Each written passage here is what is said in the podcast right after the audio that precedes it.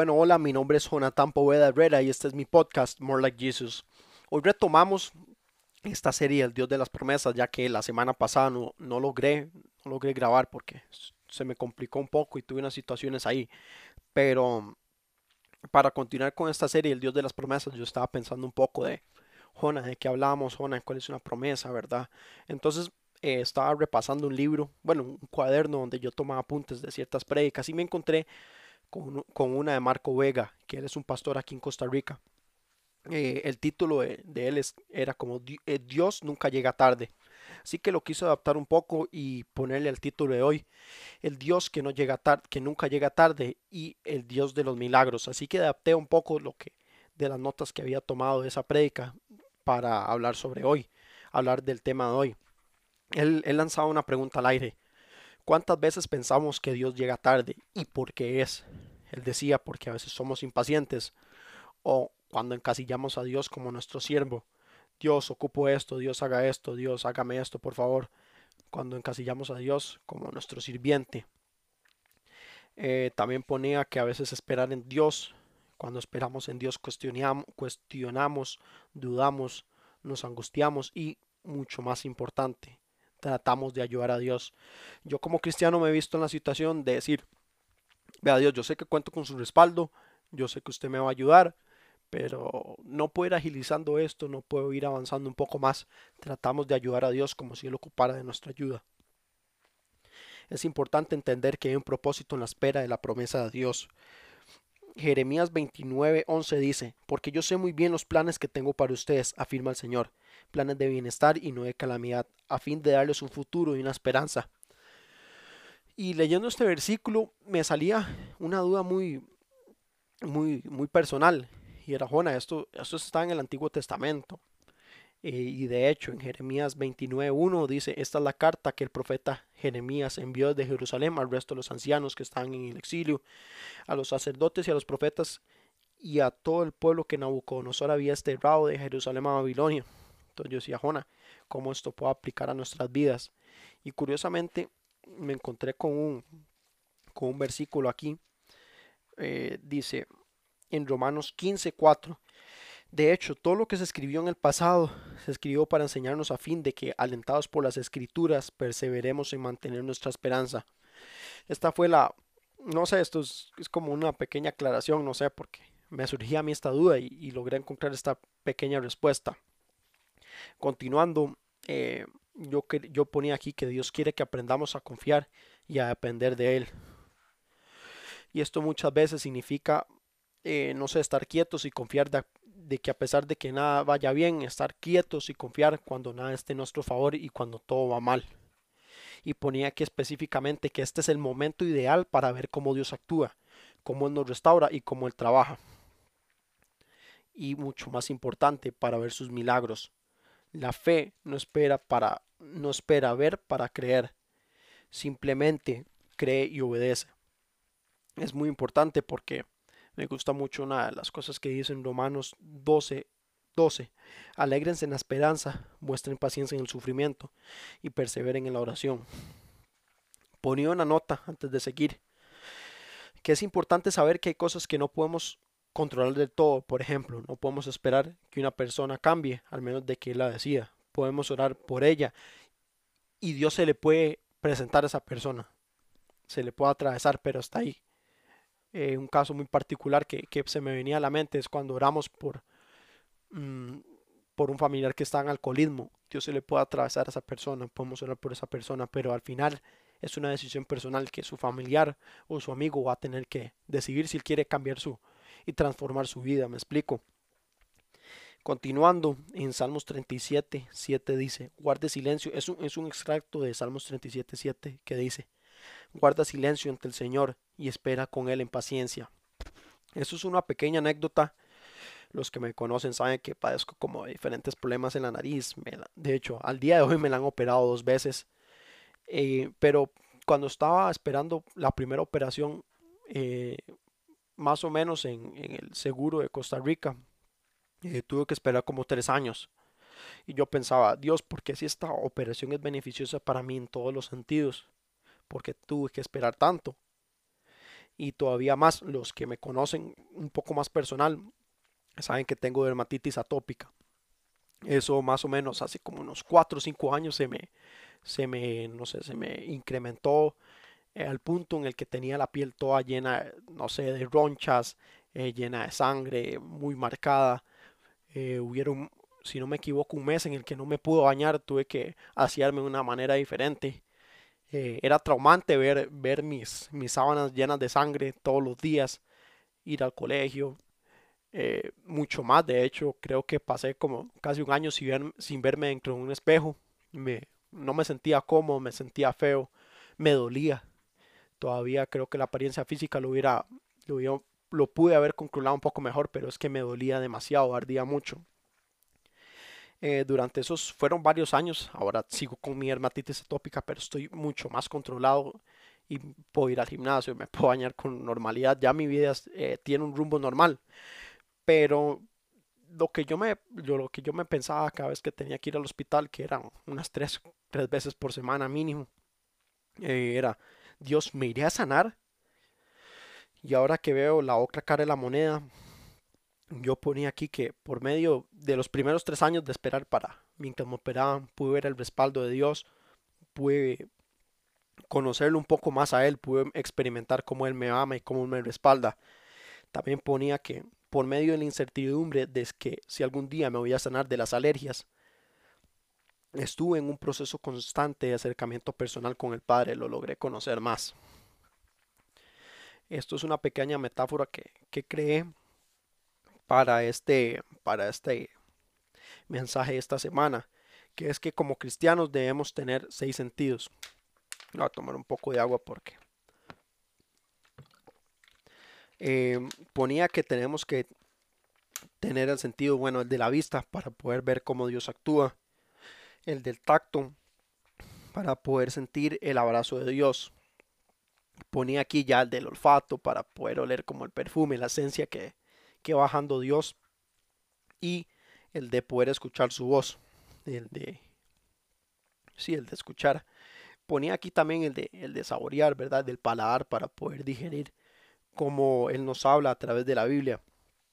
Pero yo creo que como cristianos cuando todo esto falla, tenemos el de la fe.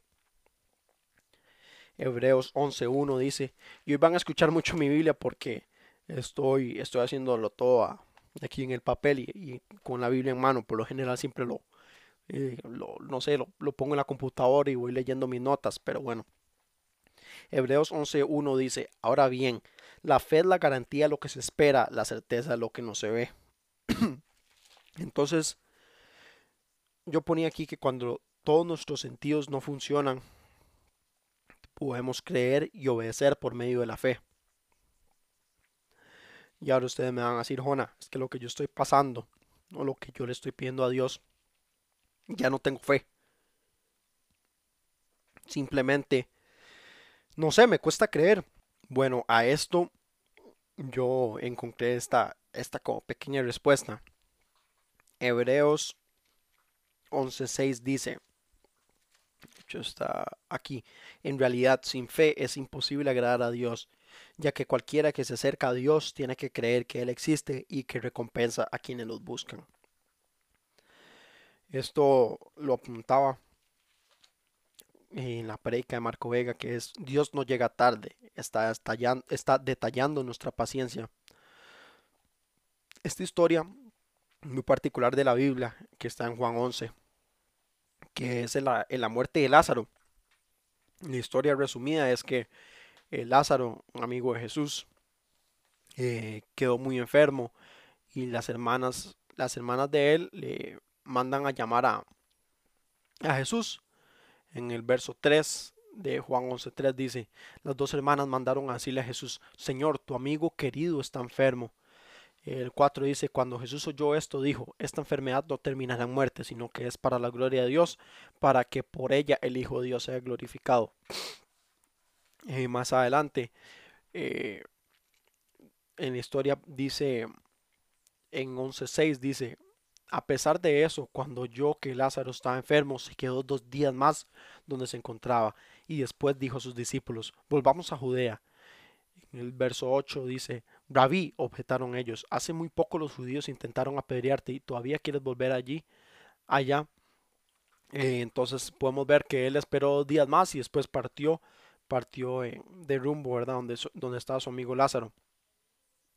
En el versículo 11 dice, dicho esto, añadió, nuestro amigo Lázaro duerme, pero voy a despertarlo. Señor, respondieron sus discípulos, si duerme es que va a recuperarse.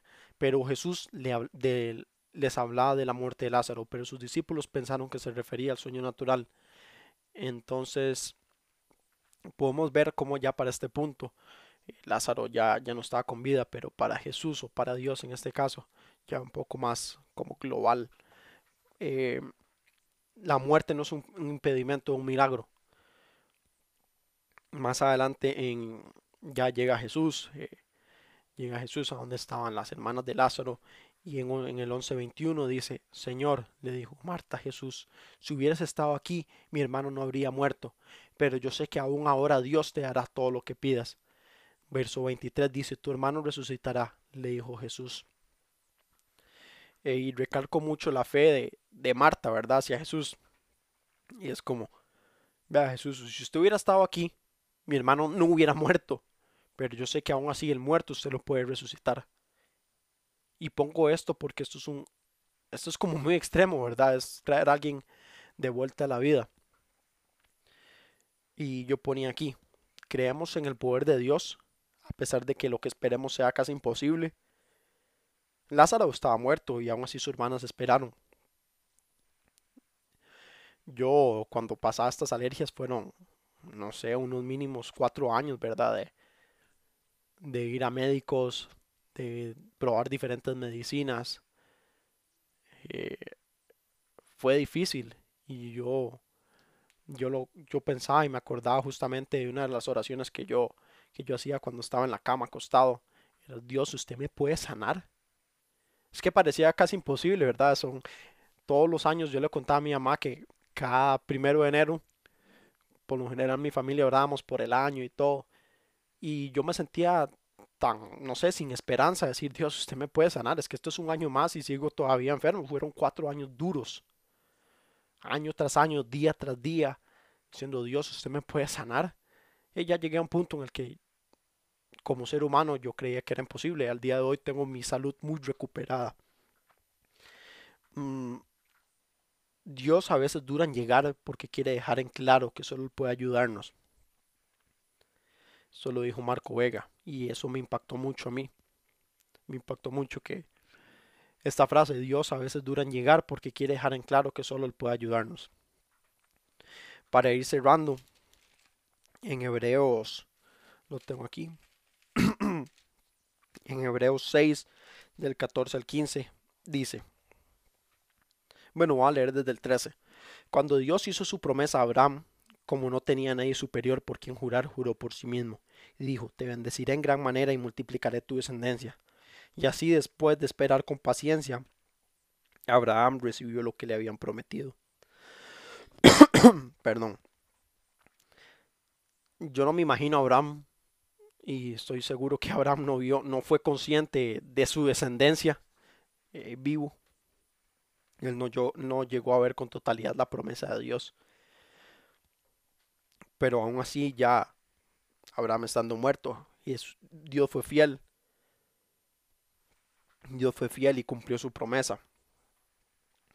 Si bien es cierto, ya sabemos que Dios no llega tarde, ya sabemos que eh, aun cuando nosotros creemos que Dios ya llega tarde, ya lleva, ya llegó tarde como lo fue Marta, pensando eso, Jesús diciéndole, Dios usted, bueno Jesús usted puede haber llegado aquí antes y mi hermano no hubiera muerto, ¿verdad? Pero aún así yo sé que usted puede hacer todo, ¿verdad? Puede todavía resucitarlo. Ya sabemos que Dios no llega tarde, llega el momento adecuado y justo. Y ya sabemos que Dios a veces dura en llegar porque quiere dejar en claro que solo puede ayudarnos. Pero Jona, ¿qué pasa cuando lo que pedimos no se cumple? Lamentaciones 3:24 dice, Por tanto digo, el Señor es todo lo que tengo, en Él esperaré. Y pone aquí, abrazamos su soberanía. Y cuando en su momento prediqué esto, bueno, lo hablé, no me gusta cómo usar la palabra predicar, pero cuando hablé esto en, un grupo pequeño en mi iglesia, eh, se me, no sé, se me vino una duda a la mente. Abrazamos su soberanía. Y pensaba que si como, como a uno cristiano, bueno, yo ya tengo bastante años en la fe, me es difícil a veces abrazar la soberanía de Dios. ¿Cómo le explicamos eso a alguien que es nuevo en la fe? Como yo le digo a alguien que, que es nuevo en la fe y le digo, mae, le digo, mae, porque soy de Costa Rica, pero eh, vea, tiene que abrazar la soberanía de Dios, porque, porque sí, o sea, no, no sabía cómo explicar eso. Curiosamente, mi papá tiene dos talleres de mecánica y, y en uno de ellos llegó Marco Vega, él, como no sé, a los días siguientes de haber predicado esto. Y, y, él, vino a la casa y contó y dice, vieran qué, qué interesante, llegó el pastor este que ha predicado en la iglesia y yo lo atendí, yo le dije, papi, él va a volver porque yo ocupo hacer la pregunta y sí, sí, claro, mañana viene. Madrugué ese día eh, y llegué y le pregunté esto y él me ponía un, un, caso muy crudo. Me dijo que habían unos, unos una pareja, ¿verdad? De esposos que, habían tenido habían tenido un hijo, ¿verdad? Y se les murió como al, se les murió como no sé si a, las semanas o a los meses. Creo que fue como a la semana. Y y él me y él me decía cómo cómo yo qué le digo yo a esa familia teniendo el ataúd de ese chiquito bien pequeño al frente de ellos, ¿qué les puedo decir yo? Simplemente él me decía que por estar, por vivir en este, en este mundo van a pasar cosas que a veces no entendemos por qué pasan. Cosas que son crudas como esto.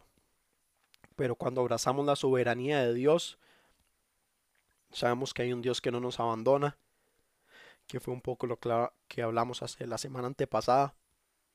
Sabemos que hay un Dios que no llega tarde, un Dios que, que cumple su promesa y también que hay un Dios de los milagros, aun cuando a veces los milagros que pedimos no se cumplen. Sé que este es un cierre un poco crudo y un poco difícil, pero abrazar la soberanía de Dios nunca ha sido fácil. Nunca ha sido fácil. Y así que si usted, eh, la persona que lo está escuchando el mismo día que está saliendo esto, o si está escuchando esta grabación, no sé, días, meses, años después, ha pasado por cosas difíciles y está pidiendo y está ocupando que Dios llegue ya. O están pidiendo un milagro de Dios para su vida, para un familiar, para su familia, lo que sea. O si está atravesando un momento tan duro como lo atravesaron esta pareja, acompáñame a hacer esta oración. Dios, sabemos que eres un Dios soberano, eres un Dios que nos ama, eres un Dios de las promesas. Sabemos que eres un Dios que no abandona a sus hijos, Sabemos que eres un Dios que no llega tarde y que eres un Dios de los milagros. Señor, independientemente de lo que estemos pasando, te pido que restaures nuestras vidas, nos des esperanza para esas, esas noches, esas noches en las que uno no puede ni dormir. Señor, te pido que escuches nuestras peticiones, te pido que escuches nuestros, nuestros llantos, Señor, nuestro dolor, que te compadezcas de nosotros y que no nos abandones. Que no llegues tarde, ocupamos tu ayuda ya. Te pido, Señor, que hagas milagros, Señor, en nuestras vidas, en, nosotros que te somos fieles. En el nombre de Jesús, amén. Esto sería todo. Esto sería todo. Sé que, como le dije, es un, es un final un poco crudo, pero repito, abrazar la soberanía de Dios nunca ha sido fácil. Así que que Dios los bendiga. Un abrazo. Muchas gracias.